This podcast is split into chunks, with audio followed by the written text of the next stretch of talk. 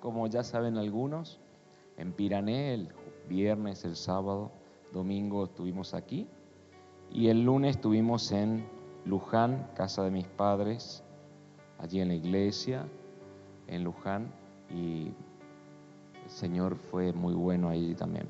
Y nos bendijo a todos los que pudieron seguir la programación de líderes de influencia se van a saben que saben que ya hubo una certificación profética sobre su madre espiritual, fue ungida literalmente, certificada, aprobada por los padres espirituales que son Víctor y Tamara como profeta, así que con, con eso amados, porque siempre uno necesita que un padre certifique.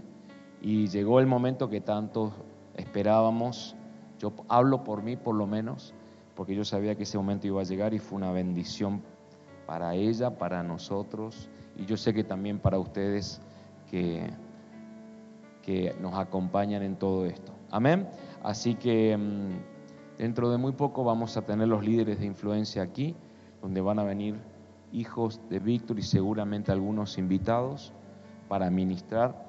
Y cuando tengamos que ir a otros lugares, como recién le dijo Vero, vamos a avanzar en el tema, ¿sí? Para poder que podamos ir todo lo que podamos eh, para ser eh, ministrados y empoderados, etcétera, etcétera. Amén. Así que prepárate para eso. Quiero ministrar una palabra, una enseñanza que lo primero que me viene a mí es, cuando pienso lo que voy a ministrar, es una contracara o la otra cara de la moneda con respecto a todo lo que vengo enseñando, que es súper, mega, archi importante, por supuesto que sí, pero tiene que ver con una ubicación personal de cada uno en tiempo y espacio. Y tiene que ver con lo que cuesta seguir al Mesías, lo que cuesta seguir a Jesús. El título es Lo que cuesta seguir al Mesías. Y esto no es algo que lo he ministrado alguna, alguna oportunidad o no lo he enseñado, pero sí es importante muchas veces eh, saber por el GPS dónde estamos ubicados, dónde estamos parados. Esto es muy importante, porque em, hay, hay palabras, hay enseñanzas de Jesús que, que confrontan,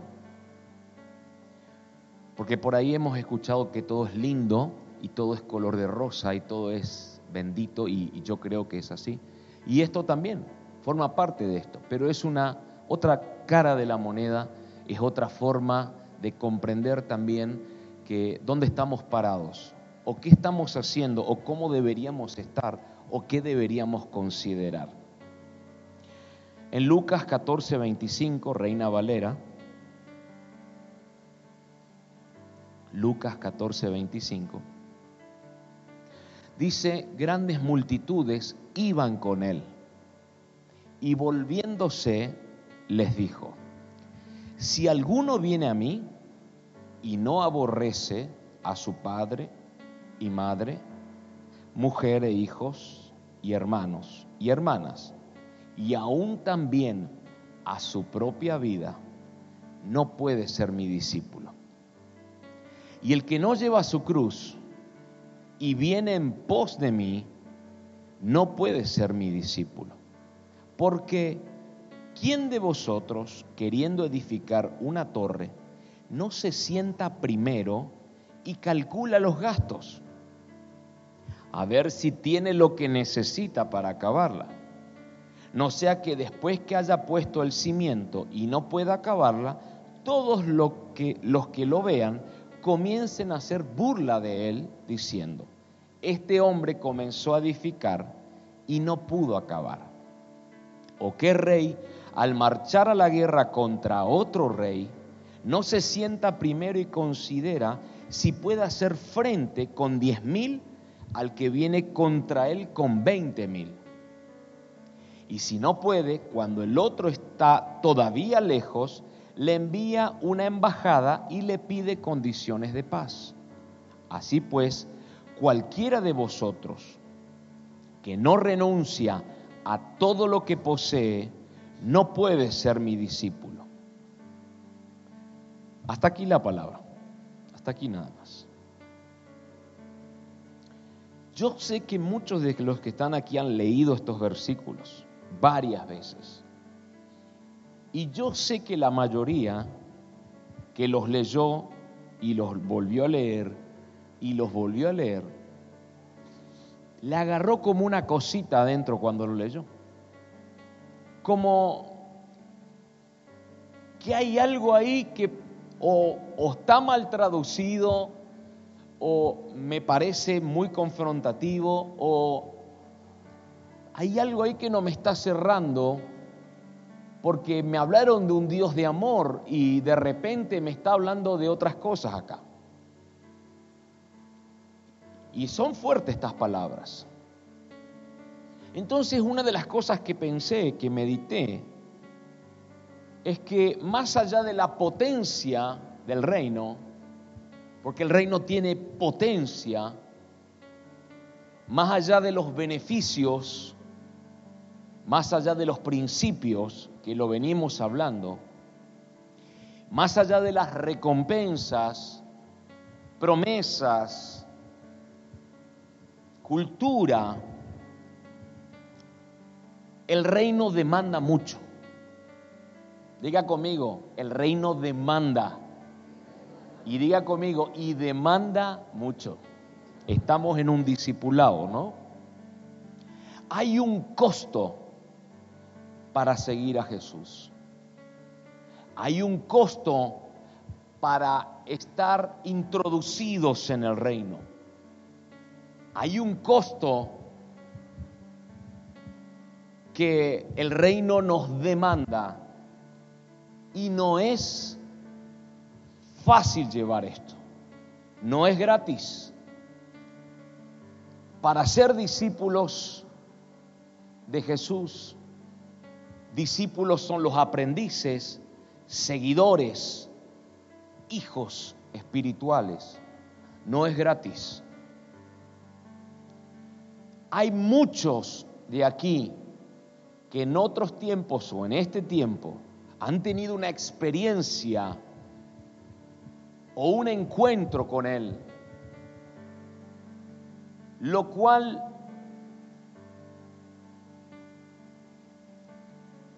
vinieron palabras, inclusive personas de la Biblia. Cuando vamos a la escritura, observamos que hubieron personas que recibieron un milagro, que fueron encontradas como por ejemplo aquella mujer en adulterio,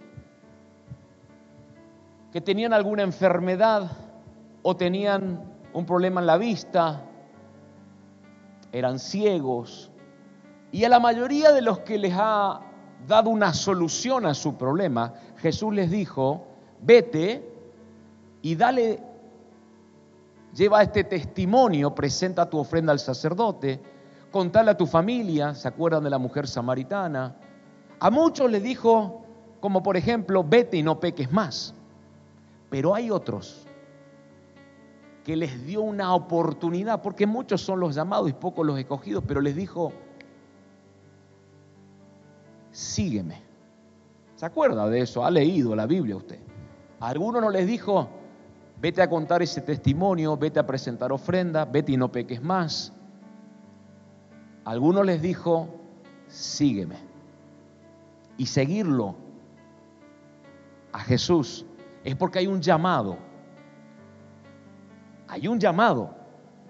Sígueme. Cuando Elías pasa al frente de Eliseo, Eliseo estaba con su empresa de bueyes le tira el manto. Y entendió automáticamente Eliseo que Elías le estaba diciendo, vení, seguime, que hay un llamado, hay un propósito, hay algo que Dios quiere con vos. No a todos les dijo eso Jesús, les dijo a unos. ¿Qué tengo que hacer para heredar la vida eterna? Dale a los pobres todo lo que tenés. Y ven y sígueme. Y se fue triste aquel joven, ¿se acuerda?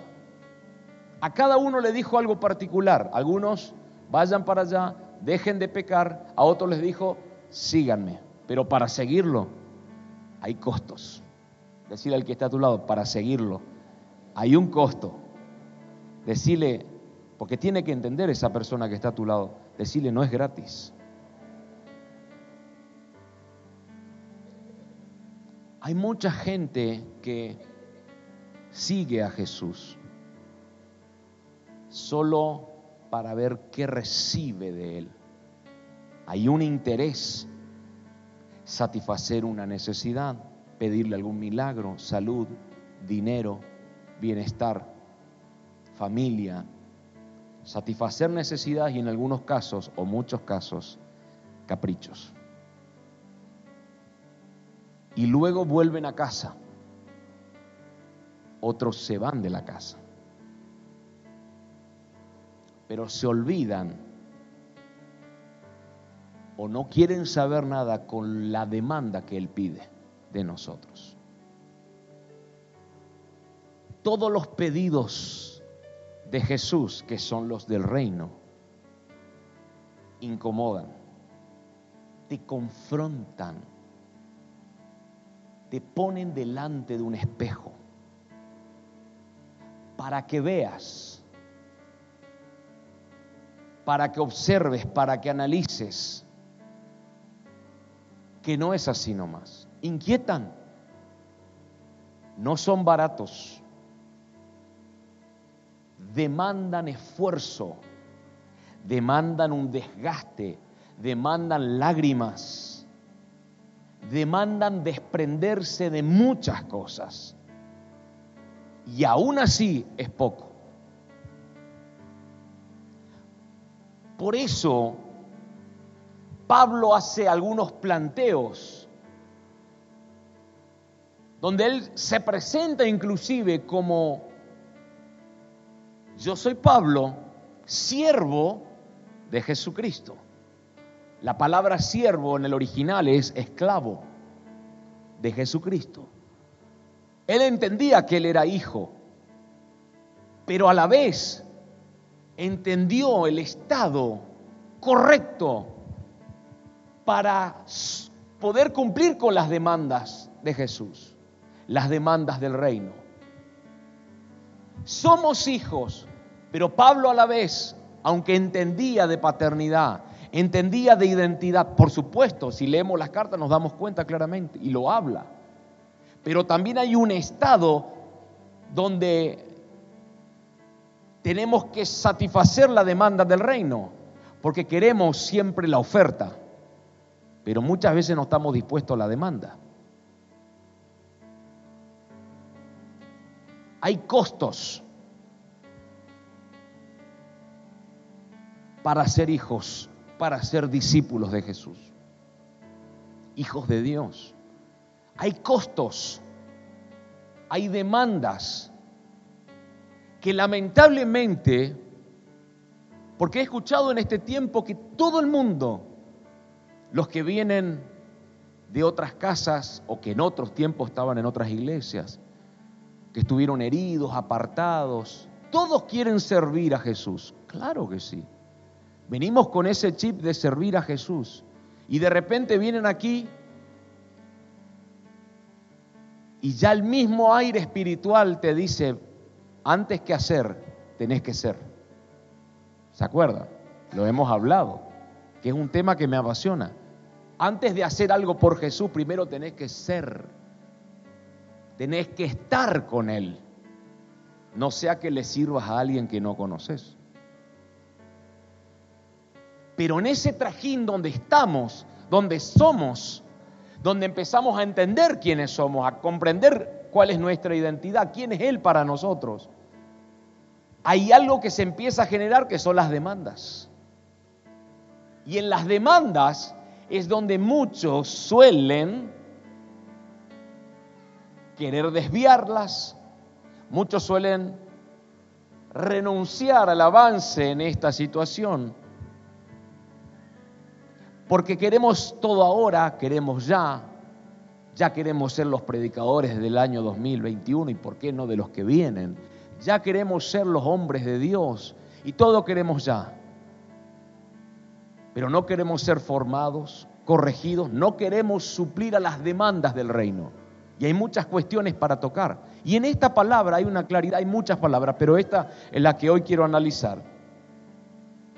En el verso 26, poneme otra vez, por favor.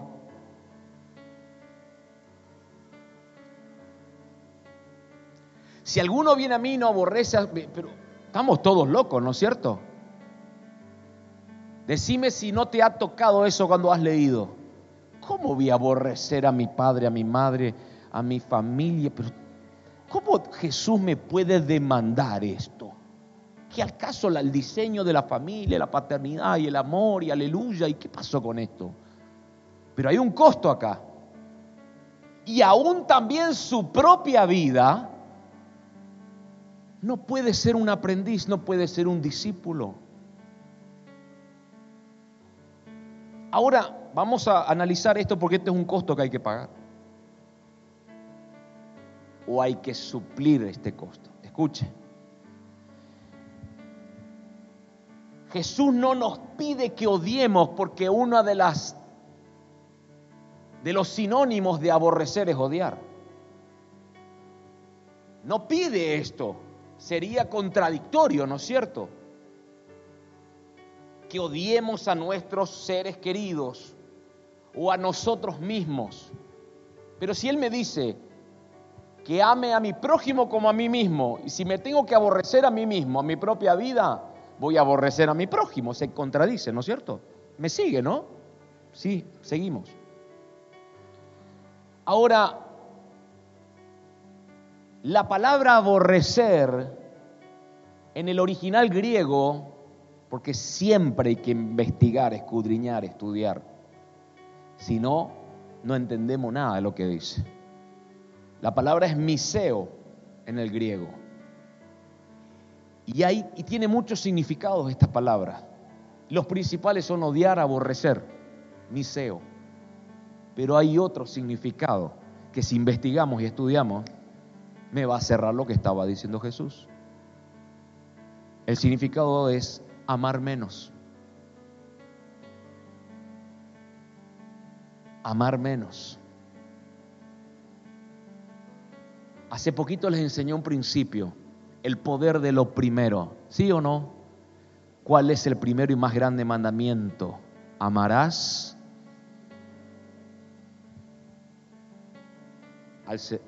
así me hablan.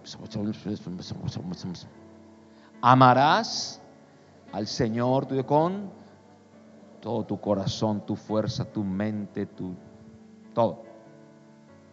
Y a tú como a ti mismo. Miseo significa amar menos. Significa entonces que ninguna persona por más cercana a nosotros que sea, puede recibir mayor amor, atención, esmero, enfoque, etcétera, etcétera, que Jesús. ¿Por qué? Simple, porque Él está.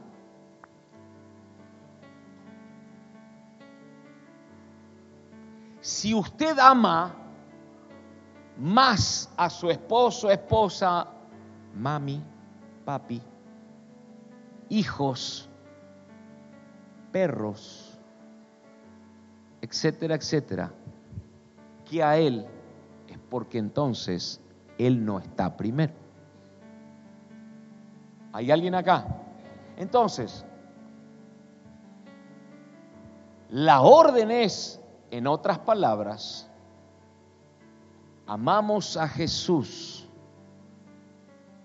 por encima de todas las cosas, de todas las personas, de todo lo que conocemos, vemos, entendemos.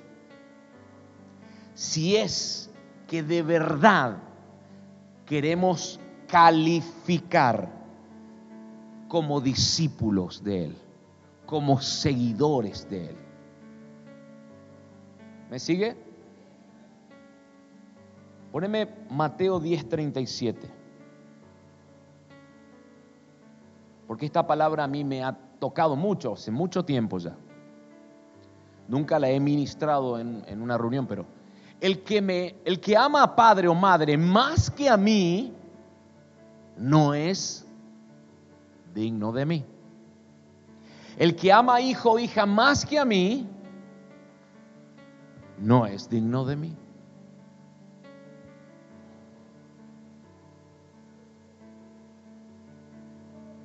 ¿Cómo puedo ser digno? Él tiene que estar siempre primero. Si la tenés a tu esposa, a tu esposo al lado, decirle así, te guste o no te guste, amo más a Jesús que a vos. Y decirle así, sorry.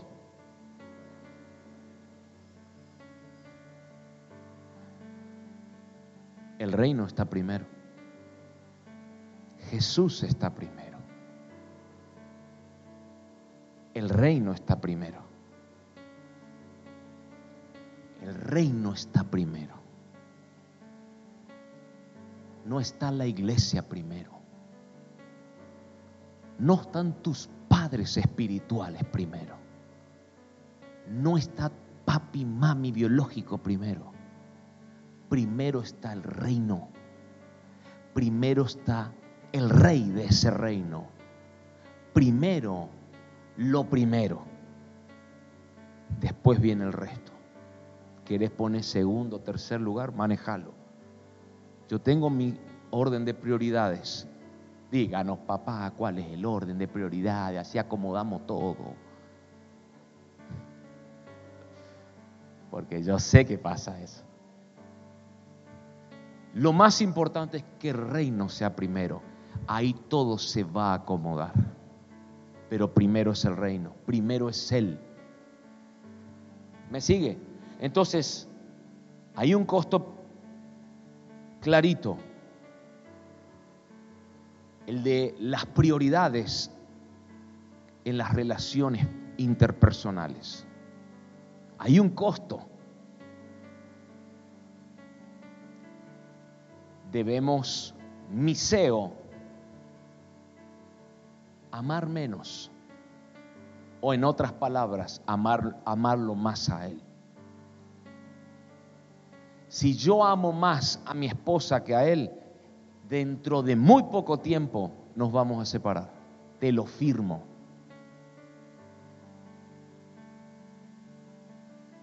Empiezan los problemas, porque la mayoría de los problemas es que muchos se aman más inclusive a sí mismos que a Él.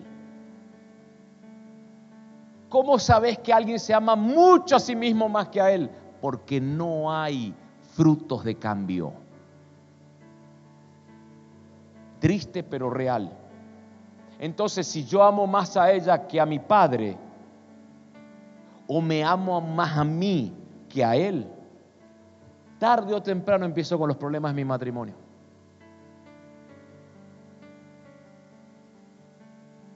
¿Hay alguien acá? ¿Seguro, no? Esta es la, la otra parte de la moneda. Acá no hay que declarar, acá hay que entender qué costo hay que pagar. Otro de los costos, verso 27, por favor, 14, 27, capítulo 14, 27 de Lucas. Dice, no, 27, 14, 27. Y el que no lleva su cruz y viene en pos de mí, no puede ser mi discípulo. Para entender esto nosotros tenemos que comprender el pensamiento judío, el pensamiento de ese tiempo sobre todo. Ellos estaban bajo un yugo romano. La palabra cruz, que es la traducción que usa Reina Valera, yo la llamaría en el, en el, en el original madero, porque no es que llevaban una cruz, llevaban un, un, un tronco. Pero no importa de eso, estamos aprendiendo. Pero Jesús habla en varios momentos acerca de la cruz, inclusive antes que fuese crucificado o clavado en el madero. Para entender lo que significa esto, nosotros tenemos que meternos ahí un poquito. Por eso hay que estudiar, investigar. ¿Qué pasó ahí? Cuando un, una persona era condenada en ese tiempo a muerte, sobre todo en el tiempo del yugo, que estaban bajo el yugo romano, tenía que llevar ese madero así como Jesús llevaba. ¿Se acuerdan, no? Porque ellos estaban obligados a cargar esa madera. Capaz que pesaba dos o tres veces el peso de la persona que estaba cargando. Todos aquellos que veían a los condenados a ser crucificados, colgados en el madero, sabían que esas personas eran personas ya sin voluntad, sin derechos, que su vida ya estaba en manos de las autoridades romanas y que no podían hacer nada al respecto, ya estaban, la condena ya estaba explícita, ya había sido dictaminada, no había manera de retrotraer esa situación, había que avanzar. Cuando Jesús nos pide que llevemos nuestra cruz, o que llevemos, sí, la cruz que nos... Yo recuerdo hace muchos años atrás que en el catolicismo me dijeron que la cruz representa, cuando dice eso, representa las situaciones de vida, que en realidad ellos le llaman así, pero en realidad son los procesos que uno tiene que aceptarlos y aunque sean de por vida, llevarlos. Pero Dios te puede sanar de esta enfermedad, es mi cruz. Pero vos no crees, es mi cruz. No podés creer que te puede sanar, es mi cruz. Pero esta situación con tu esposa puede ser restaurada. Algunos dicen es mi cruz, pero tengo hijos que dicen es mi ticún. Es mi cruz. Así te enseñan ahí. Pero cuando Jesús se refiere a esto, nos está diciendo o enseñando renunciar a nuestros deseos personales, a nuestra voluntad, y que podamos llevar la voluntad de Él que nuestra vida sea conducida y dirigida por Él. No sé si alguien me entiende. Porque en el pensamiento judío aquel que llevaba ya no tenía más voluntad. Ya estaba bajo las manos de la voluntad de otro. Y eso es lo que nos está enseñando acá. Ahora, es un costo a pagar.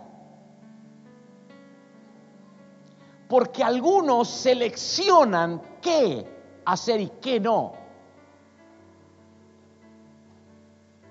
Y yo escuché en el último año, dos años, tres años, y no me voy a olvidar ni siquiera de los rostros, ni siquiera de eso, y ni del tono de voz me acuerdo, me, voy a olvidar. Y me dicen, corregime papá. Acá estoy, direccioname a mi propósito.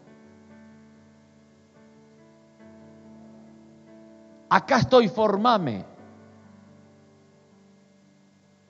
Soy tu hijo y eres mi padre y yo sé que me amas.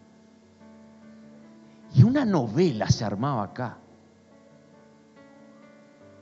Y venían en, la, en los, los días de los abrazos, cuando venía una visita, que armaban esa, viste, pasen adelante y Sí.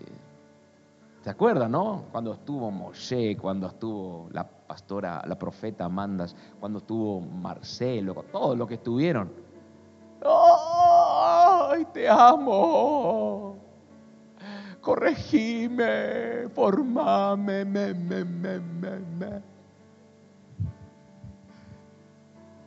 ¿Sabes que necesito que te pegues una cepilladita ahí al, al parlante porque cayó un poquito de tierra cuando estuvieron? No tengo tiempo. No puedo. Estoy cansado. Yo necesito descansar. ¿Y mis hobbies qué? ¿No puedo tener hobbies? ¿No puedo ir a tomar una coca? ¡Qué rico! No puedo. Entonces, es un costo que no todos están dispuestos a pagar. Y por eso no hay dignidad para ser discípulo.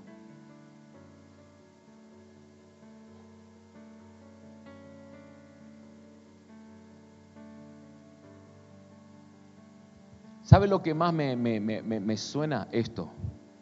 Envíame a mí. Heme aquí, oh, oh Padre, oh, oh, envíame a mí. Úsame como tú en las manos, ni saben lo que significa las manos, en las manos del alfarero quiero estar.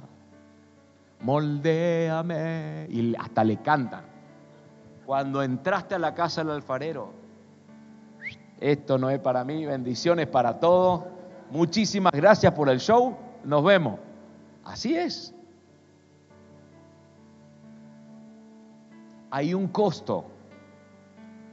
Y el costo es no es lo que yo quiero, es lo que Él quiere. Y déjeme agregarle algo a este costo, porque es real. No es de la manera que vos querés, ni que yo quiero, es la manera que Él quiere.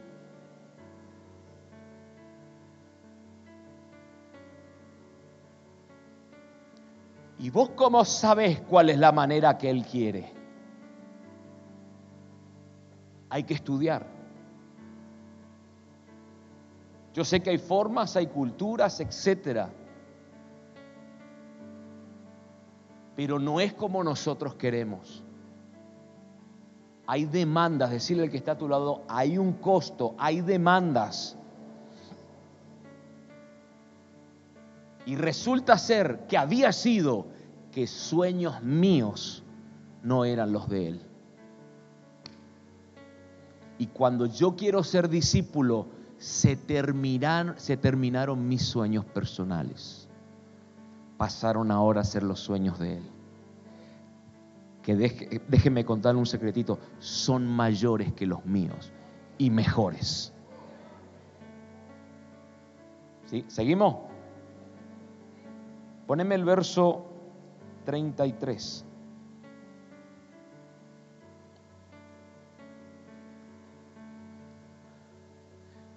cualquiera de vosotros que no renuncia a todo lo que posee, no puede ser mi discípulo.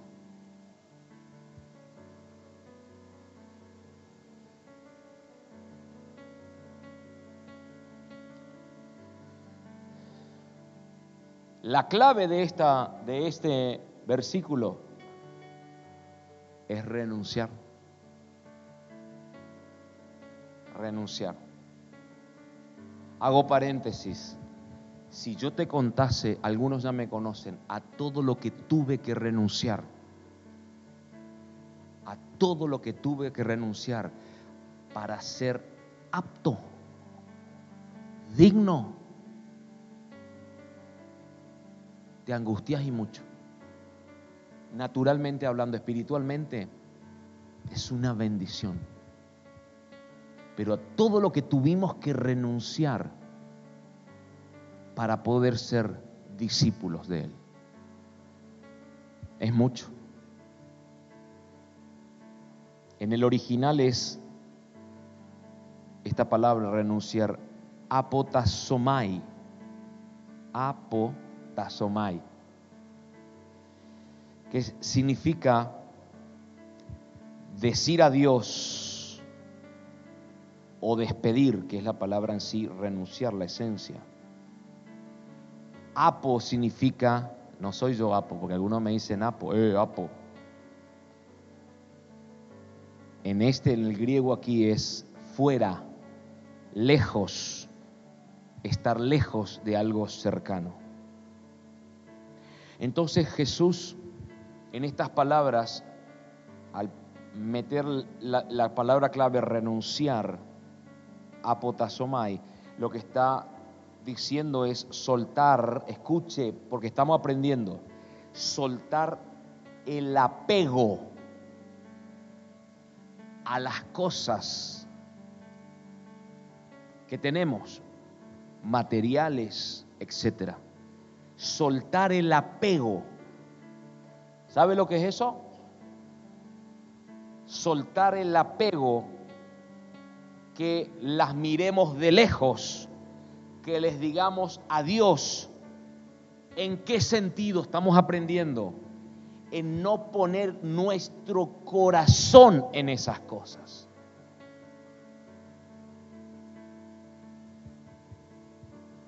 Entonces, el planteo es que cuando ponemos el corazón en esas cosas, que no voy a entrar en el tema, pero hay una cierta, en algunos casos, idolatría. Estamos desenfocándonos de quien deberíamos estar enfocados. Y cuando hablo apego, hablo de todas las cuestiones, no solo materiales, financieras, proyectos,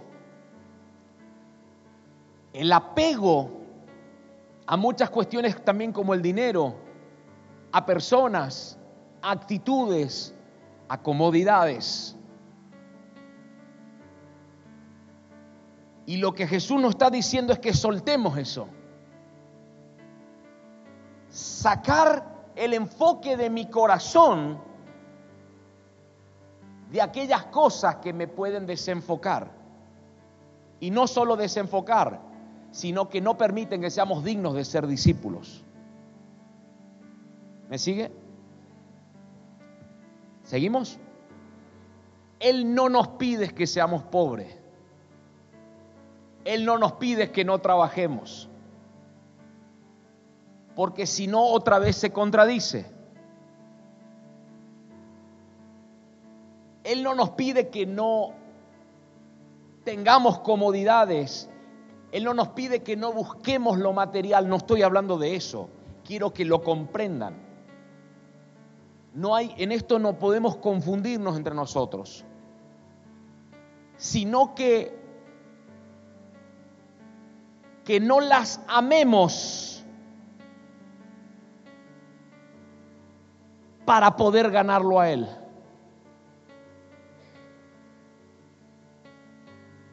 Entonces los planteos de Jesús en el ámbito hebreo son claritos. El tema es que hay que conocer nada más. Cuando te conté recién que Elías le suelta el manto a Eliseo, Eliseo sabía que había un llamado, que había propósito y sabía que todo tenía que dejar. Ellos ya lo sabían. Jesús en algunos casos les planteó, deja todo lo que tienes y ven y sígueme porque tenías una empresa pesquera, pero ahora te voy a hacer pescador de hombres. ¿Usted cree que ellos no han trabajado más? Sí, claro que han trabajado. Hasta Pablo trabajaba. El tema es el corazón. Cuando un Pedro te dice, hey, ya intenté toda la noche y no saqué nada. O sea, la tengo clara, sé lo que hago. Pedro te estaba diciendo, este es el laburo de mi vida, este es el enfoque de mi vida, y ya lo conozco. Y Jesús le demostró que no lo conocía tanto. En realidad no lo conocía Jesús. Y le dijo, tira de nuevo. Y usted sabe lo que pasó. Mateo 6:24, mire esto. Nunca lo enseñé desde esta perspectiva. Dice, ninguno pues, ninguno puede servir a dos señores, porque aborrecerá al uno y amará al otro. Usted conoce este versículo. O estimará al uno y menospreciará al otro. No podéis servir a Dios y a las riquezas. De este costo estamos hablando. Pero mire esto. Porque este es un temita ¿eh? Que no lo voy a profundizar hoy, pero mire esto. Cuando dice no puede servir a dos señores, está planteando de, de Dios y las riquezas. Míreme, para Dios la riqueza es un Señor. Mire mis ojos, Dios mío, las riquezas es un Señor. No pueden servir a dos señores. Mamón, el Dios, el Señor de las riquezas.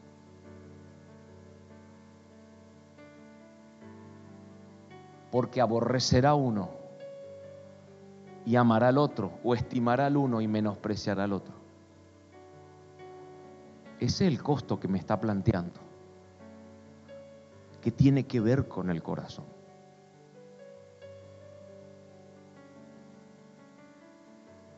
Mamón hoy está full. Yo sé lo que te digo.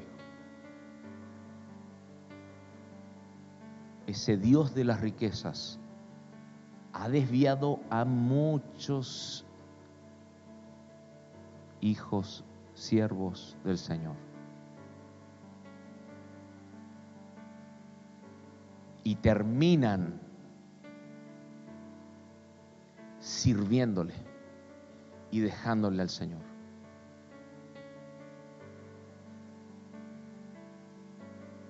Decirle al que está a tu lado, no sirvas a Mamón.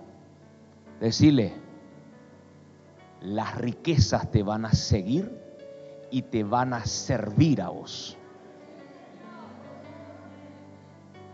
¿Me sigue?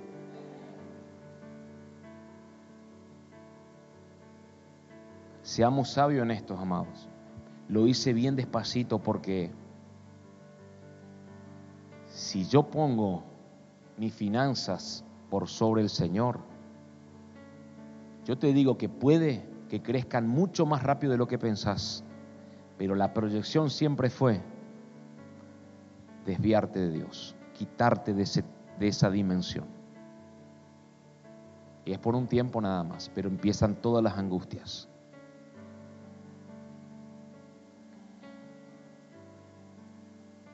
¿Me sigue? Entonces, en este costo que estamos, nos demanda renunciar al apego a todas las cosas que tenemos, a todas inclusive las bendiciones que Dios nos dio. Nosotros cuando somos bendecidos, cuando son bendecidos, levante su mano. Entonces usted debe ser agradecido, celebrar, si está, compartirlo, bendecir a otros, aleluya. En eso estamos de acuerdo. Pero nunca lo pongas arriba del Señor, jamás. El Señor está primero en todas las cosas. Tenemos que estar dispuestos a despojarnos de todas estas cosas que te vengo diciendo en las relaciones interpersonales, en nuestros, nuestra propia voluntad, en las posesiones, en las bendiciones que Dios nos dio, nuestros deseos. Escuche esto, el costo. Escúcheme porque esto, esto lo hablo y yo sé que mi esposa me lo sigue a esto y piensa igual que yo. El costo de las cosas que nos demanda el reino abandonar, renunciar, etcétera, no se compara a todo lo que el Padre va a liberar aquí y ahora y para siempre. ¿Me entiende? no se compara. No se compara. No tiene comparación con las glorias venideras. No tiene comparación. Escuche, nunca, nunca de los nunca. Porque la Biblia dice que si después hay otros versículos que no, hoy no los toqué, después en algún momento los voy a tocar. No hoy. Pero si nosotros dejamos esto, el apego, renunciamos, amamos menos y todo lo que le vengo diciendo, dice, recibiremos cientos de veces más. En esta y en la, que, la vida que viene. ¿Me sigue? Lo vas a recibir. Y yo te lo garantizo porque ya lo empecé a vivir. Porque me demandó esto. El reino me demandó y yo respondí en la demanda y sigo respondiendo a la demanda. Y la verdad le digo, cuesta un poco, pero claro que sí, pero hay un costo para ser discípulo, hay un costo para seguir a Jesús. Esto que vemos está puesto para satisfacer necesidades, para en cierta manera darnos algunas comodidades, pero esto no se compara con lo que viene esto no lo es todo.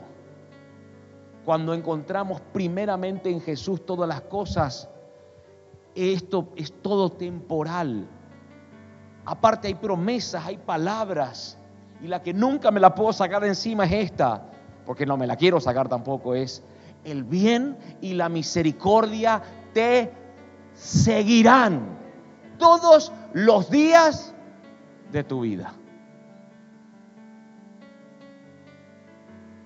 te van a seguir. ¿Qué te vas a volver loco? Que entonces no tengo que, proyectarme en esa palabra que me diste de la empresa. Claro que sí. El tema es el apego del corazón. Si tu enfoque se radica y te olvidaste del Señor, no te va a funcionar. No te va a funcionar. No vas a sentirte en plenitud. Vas a sentirte que simplemente te dé una directiva psicológica. Pero no entendiste, pensaste que era para enriquecerte, no, porque tu negocio, tu trabajo, tus proyectos no son específicamente solo para satisfacer tus necesidades, la de tu familia, traerte comodidades, tienen que ver con el reino tienen que ver con el reino. ¿Hay alguien acá? Poneme en el verso 28, por favor, Lauti, capítulo 14 de Lucas. Ya estamos terminando. Dice, porque ¿quién de vosotros, queriendo edificar una torre, no se sienta primero y calcula los gastos a ver si tiene lo que necesita para acabarla. ¿Qué sigue? No sea que después que haya puesto el cimiento y no pueda acabarla, todos los que lo vean comiencen a hacer burla de él, diciendo, este hombre comenzó a edificar y no pudo acabar. Hasta acá.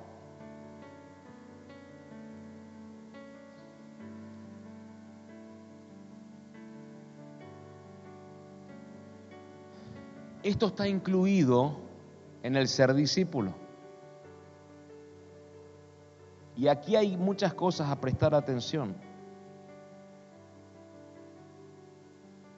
Lo que me va a mantener como discípulo, porque acá te hablé de renunciar a algunas cosas, pero cuando empezamos a hablar de este tema, de calcular los gastos, etcétera, etcétera, hay algunos puntos a tratar.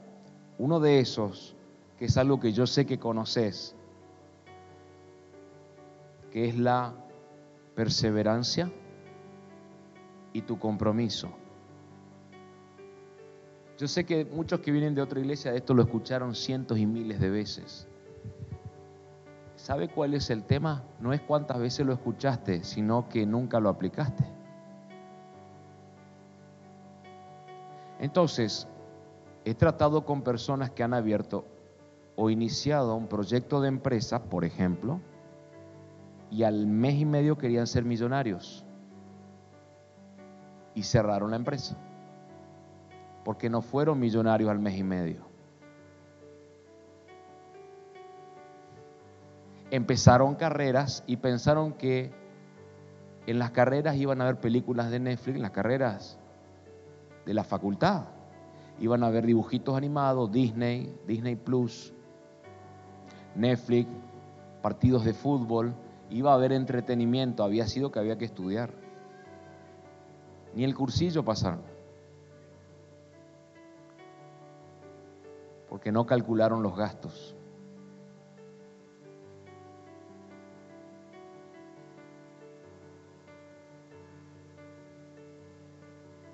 Perseverancia, compromiso. ¿No te pasó eso? Conozco personas que han trabajado en tantos lugares, pero dejan porque no les gusta, dejan porque eh, eh, hay que tratar con la gente y no le gusta ser tratado con la gente, porque no le pagan como esperaban que le paguen, porque ellos desde el día que entraron al primer trabajo en su vida que tuvieron, ya querían ser gerentes y pasar a ser dueños, y no se dio. No sé por qué no se dio.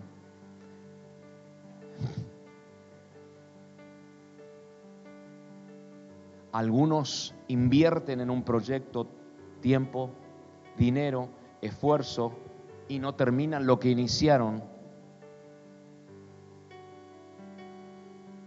porque pensaban que esto iba a dar frutos instantáneamente pero no fue así.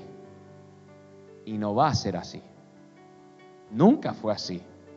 Pero se imaginan cosas y esperan, como les dije hoy, ser millonarios en un mes y medio, en un mes, y abandonan lo que empezaron. Compraron, invirtieron tiempo, dedicaron tiempo, un mes. Y después, y no pasó nada.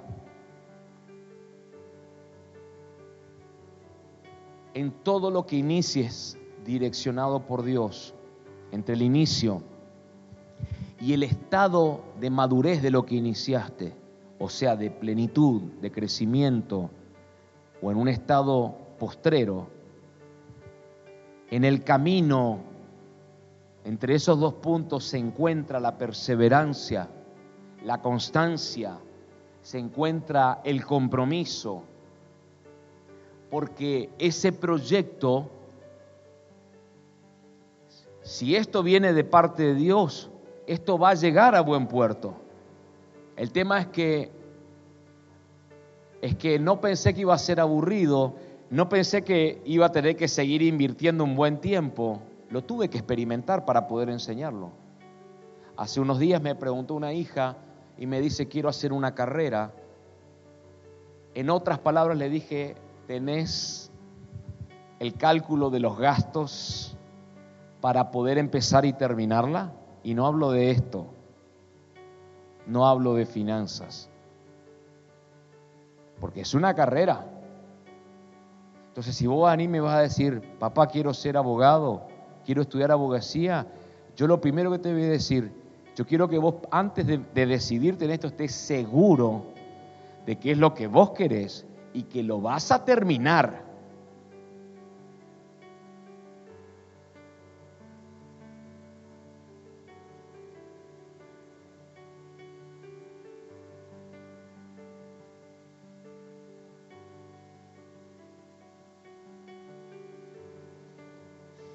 ¿Querés ser discípulo? ¿Querés ser hijo? El inicio es muy lindo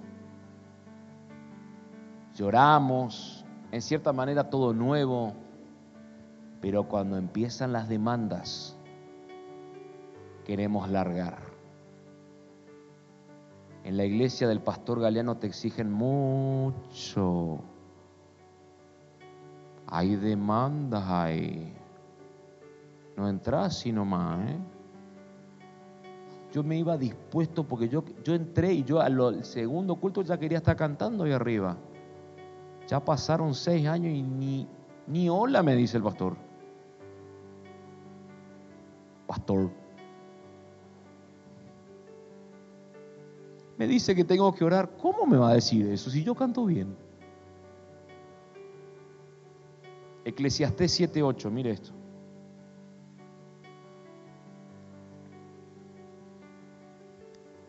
Mejor es el fin del negocio que su principio.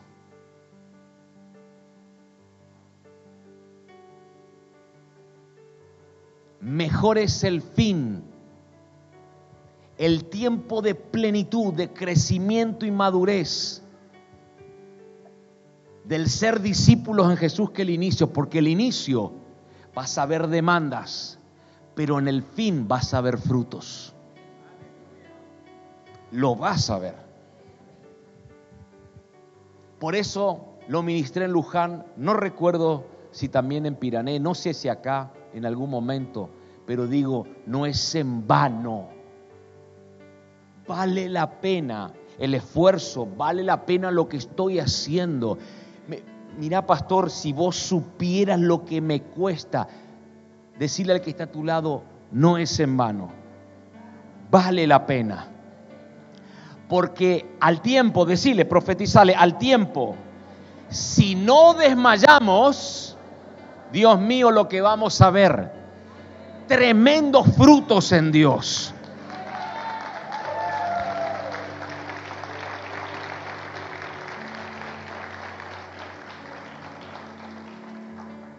Entonces, si has decidido o iniciado, decidido e iniciado en seguirlo a Él, Él te dice, hasta el fin no pares, no te detengas.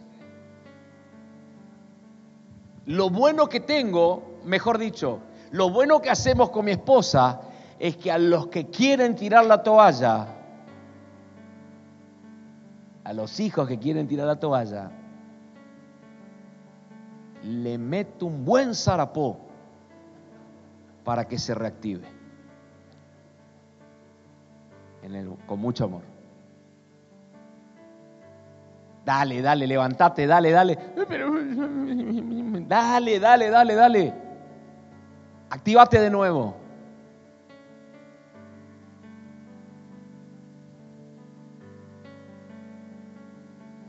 ¿Qué pasa si empiezo a seguir y arranca las demandas?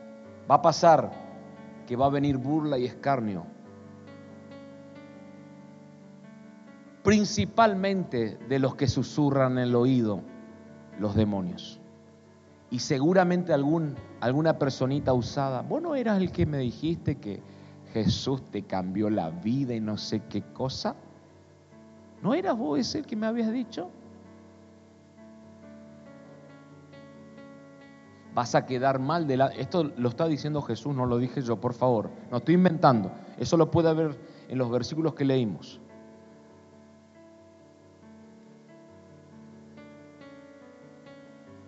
Una de las cosas más decepcionantes que hay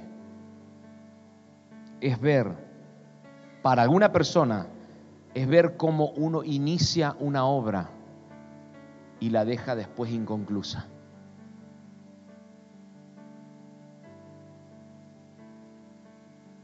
Decirle que está a tu lado, si empezaste a estudiar, termina tu carrera.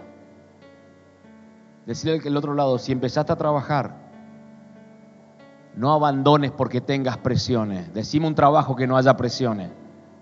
Por favor, uno, decime, me voy yo también ahí. Si iniciaste una relación, llevarla a buen término. Decir al que está a tu lado, si empezaste a seguirlo, no pares hasta las últimas consecuencias.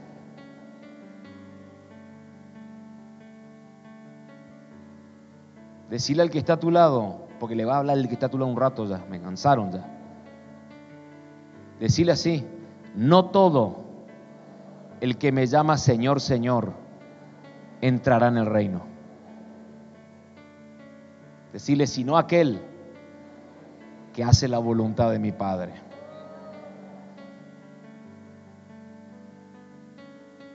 ¿Me sigue? Hay cimientos que poner. Hay fundamentos que poner. Tu ministerio, tu llamado debe estar fundamentado en cimientos fuertes, firmes, que después cuando empieces a edificar no se caiga todo y puedas terminar eso. ¿Me sigue? Entonces, la constancia, la perseverancia, el compromiso, es necesario en el discipulado para ser discípulo de Jesús, para seguirlo. ¿Están buenos los principios? Claro que sí. ¿Qué te demanda?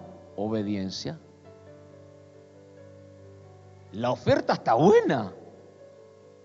Voy a abrirte los cielos y hasta la última gota de bendición te voy a dar. ¡Wow! Tremendo. Pero está la demanda.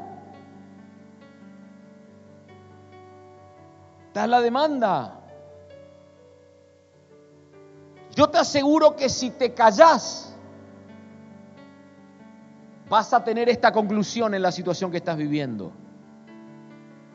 El sabio ve el problema y huye. No el necio, el sabio. Pero nosotros los problemas que no nos toca, somos más buenos que Dios nosotros, tremendo. Le quise ayudar al hermano de Jesús. Y todo ahí, todos los principios, hay una excelente promesa, respuesta del cielo, pero hay una demanda también. Y no todos están dispuestos a responder a esas demandas.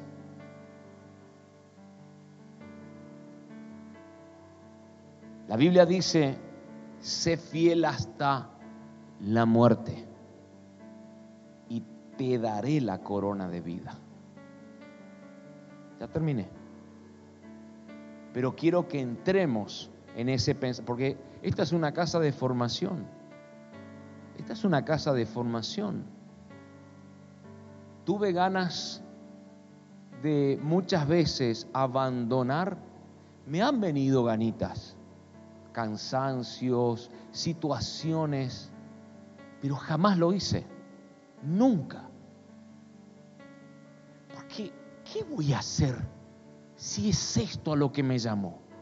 Decime qué puedo hacer, explícame, decime qué voy a hacer, no puedo hacer otra cosa. Me mandó a hacer esto, pues eso es lo que me, lo que tengo que hacer es lo que me, va a funcionar y ese es mi lugar. ¿Tiene vientos contrarios? Claro que tiene. Pero es, el, mi lugar. Y Jeremías estaba preso y bajón, todos, todos me querían matar porque estoy hablando de algo que a nadie le gusta y, y estuve a punto de abandonar todo, pero había algo en mi interior que no permitió que lo abandone.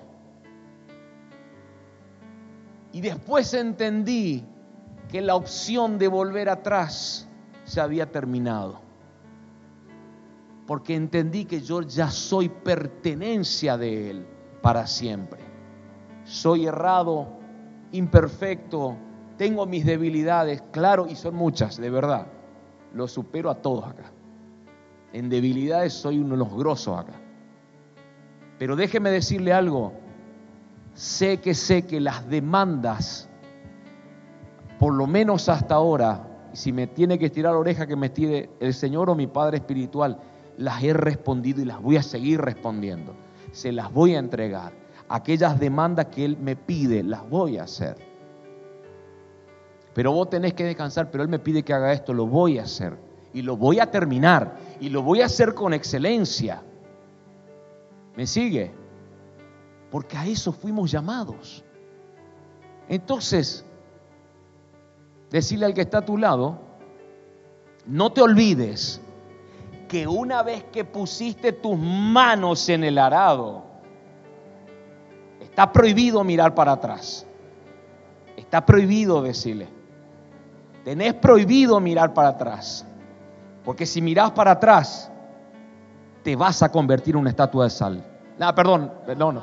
No sos apto para el reino. ¿Sí? No sos apto para el reino para ser, no digno de ser su discípulo, de seguirlo. Porque no fuimos llamados para mirar para atrás, siempre para adelante. ¿Te animás a darle un aplauso a Él?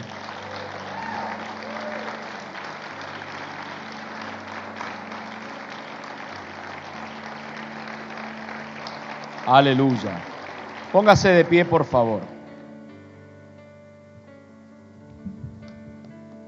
¿Sabe que yo siempre pongo a pensar esto? ¿Se acuerdan cuando él estaba entre la multitud? Jesús habló, ¿no? Estaba entre la multitud y pasaron algunas cosas. ¿Se acuerdan? Que venía una mujer arrastrada que tenía ese flujo de sangre y, ya estaba con sus últimas fuerzas. No tenía más finanzas, estaba mal. Y fue a tocar el borde del manto de Jesús. Y él dijo, ¿se acuerdan? ¿Quién me tocó? Estaba apretado con la gente. La gente estaba esperando sabiduría, señales, milagros y recibía muchas cosas de Jesús.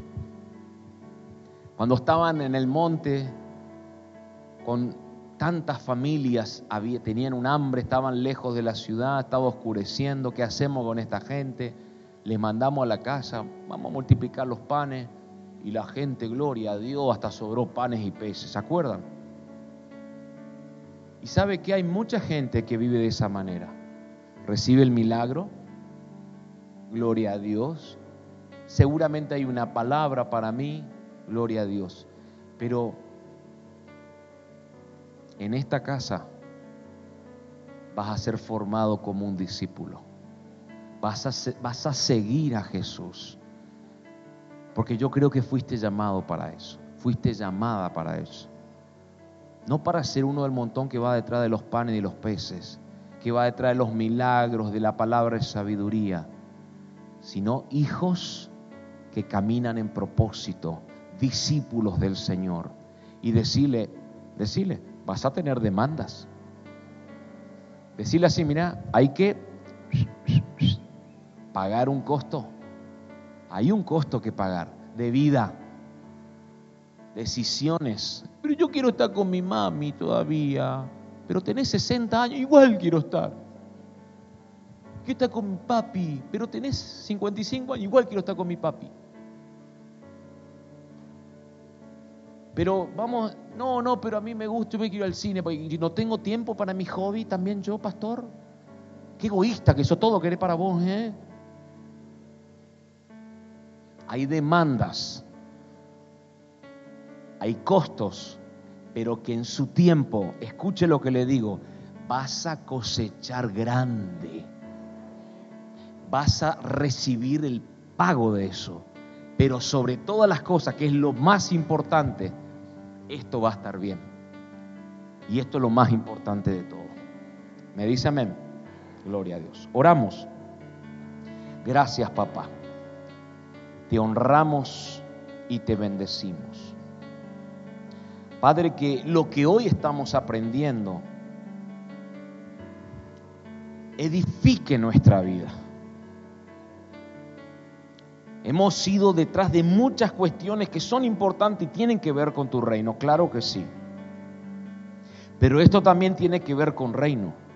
Esto también tiene que ver, este es el otro lado de la moneda. Esta es otra perspectiva de arriba. Porque seguramente muchos por causa de Cristo pueden estar sufriendo. Pero tú dijiste en tu palabra que aquellos que militamos también seamos sufridos, pero nunca abandonemos. En este tiempo, papá, para todos aquellos que en, este, que en estos días se han decidido, en otros días atrás se han decidido por seguirte, aquellos que hace tiempo se han renovado sus fuerzas, su ánimo, y que puedas recibir en revelación que no es en vano lo que haces, que no es en vano el desgaste, que no es en vano el esfuerzo, porque a su tiempo si no desmayas vas a cosechar. Vas a cosechar. Padre, que podamos ser hijos dignos, dignos, dignos de Jesús, dignos de Jesús, más allá de cualquier título. Pero yo sé que aquí hay padres e hijos más allá de cualquier título, seamos dignos, dignos de ser llamados discípulos, aprendices, seguidores, hijos de Él. En el nombre de Jesús, gracias Padre. Vamos a ofrendar al Señor.